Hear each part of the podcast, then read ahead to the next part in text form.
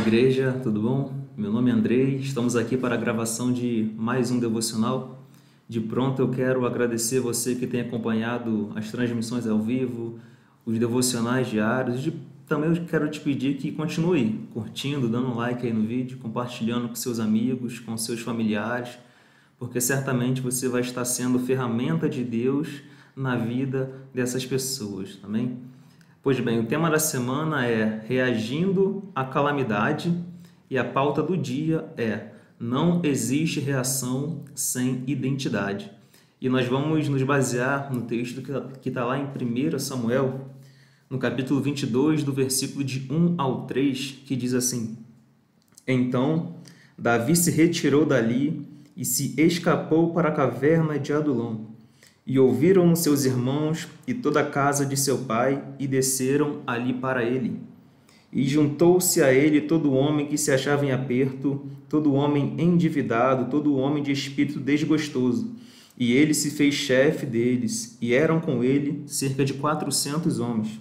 E foi-se dali Davi até Mispa, dois moabitas, e disse ao rei daquele lugar: Deixe estar meu pai e minha mãe convosco, até que eu saiba o que Deus há de fazer de mim.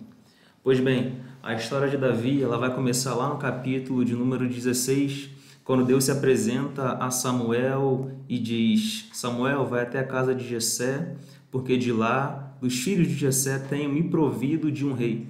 E a história de Davi você conhece, um contexto econômico, um contexto social muito difícil e muito complicado. Um jovem que era desacreditado por muitos e agora ele é escolhido por Deus para reinar sobre uma nação. Após a unção, a Bíblia vai dizer que Davi ele se encontra agora num campo de batalha mediante ao exército filisteu e Davi ele é o único israelita daquele lugar que ele se disponibiliza a vencer um gigante. A história você conhece, eu repito.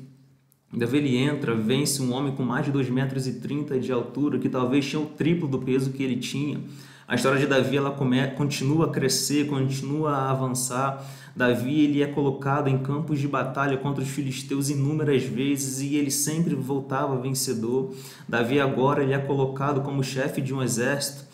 Davi ele passa a adentrar dentro da casa do rei. Davi ele passa a comer junto com o rei. Davi ele se casa com uma princesa.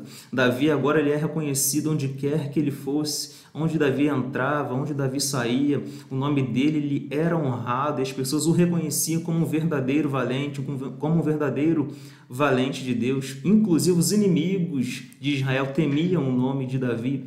E o interessante é que um jovem de uma origem tão simples, tão humilde, agora ganha proporções muito grandes.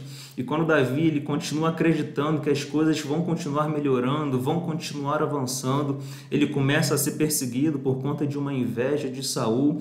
E Davi ele foge do, da face do rei, foge do palácio. E as coisas vão acontecendo. E quando Davi ele percebe, ele está dentro de uma caverna, está dentro da caverna de Adulão. E interessante é que esse fato, essa história, esse contexto tem muito a ver com aquilo que nós estamos vivendo nos dias de hoje. Talvez Deus tenha te tirado das campinas, talvez Deus tenha te tirado de uma origem muito simples, muito humilde, onde ninguém acreditava em você. E as coisas foram crescendo, foram avançando, seus sonhos foram se realizando, as promessas de Deus começaram a se cumprir na sua vida, e a sua perspectiva foi que você entraria num ano onde tudo iria acontecer, onde seus sonhos iriam continuar se realizando, onde as coisas continuariam melhorando, e quando você percebeu, você estava dentro de Adulão, numa caverna, com medo da morte, com medo daquilo que estava lá fora, com medo de uma doença que tem se propagado em todo o planeta Terra. Mas eu quero que você entenda um detalhe que Deus ele não chama os seus filhos para viver dentro de cavernas. Deus ele verdadeiramente chama os seus filhos para que eles possam assumir quem realmente eles são. Nós vivemos hoje num contexto onde muitos vivem cavernas do medo, cavernas da depressão, cavernas onde sonhos eles foram enterrados, onde esperanças foram mortas, Interessante que Davi, nesse mesmo ambiente, na caverna de Adulão, Davi ele entende dois princípios fundamentais.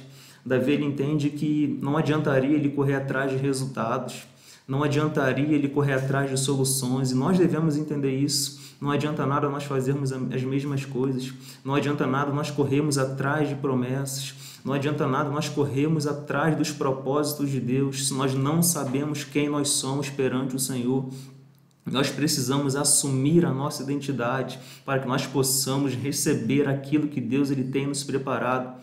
O segundo princípio que Davi entende, ele é muito interessante, que mesmo ele sendo ungido como rei, ele respeita o momento que ele estava vivendo, porque num ambiente de calamidade não adianta você querer se apegar a status, não adianta você querer se apegar a reconhecimento social, não adianta você querer se apegar a um contra-cheque, uma conquista, não adianta você querer se apegar a experiências com Deus que você teve, porque a calamidade ela só respeita uma classe de pessoas.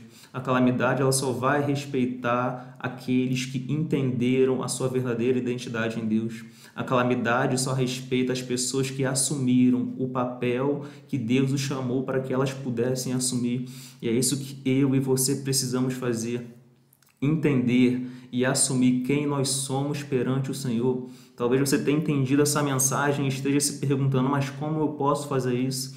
Entenda, eu deixo aqui também como um clamor e como um decreto para responder a sua pergunta. Um texto que está lá em Jeremias, no capítulo 33, no verso 3, que diz: Clame a mim e responder-te-ei, e anunciar-te-ei coisas grandes e firmes que não sabes. Ainda que você não sabe quem você é perante o Senhor, basta que você clame que Deus te dará o devido conhecimento. A Bíblia, a Bíblia nos garante, isso é um fundamento bíblico que aquele que pede, recebe, ao que bate, se abre, e ao que busca, encontra. Busque entender quem você é, busque entender o que Deus quer para a tua vida, que certamente você irá receber da parte de Deus todo e qualquer tipo de discernimento que você precisa para prosseguir e vencer essa calamidade que tem se chamado dessa doença, dessa pandemia, desse Covid-19. Amém? Espero que você tenha entendido, que o Espírito Santo ministre na tua vida, ministre no teu coração, abençoe a tua casa. E eu vou ficando por aqui. Shalom, que Deus te abençoe.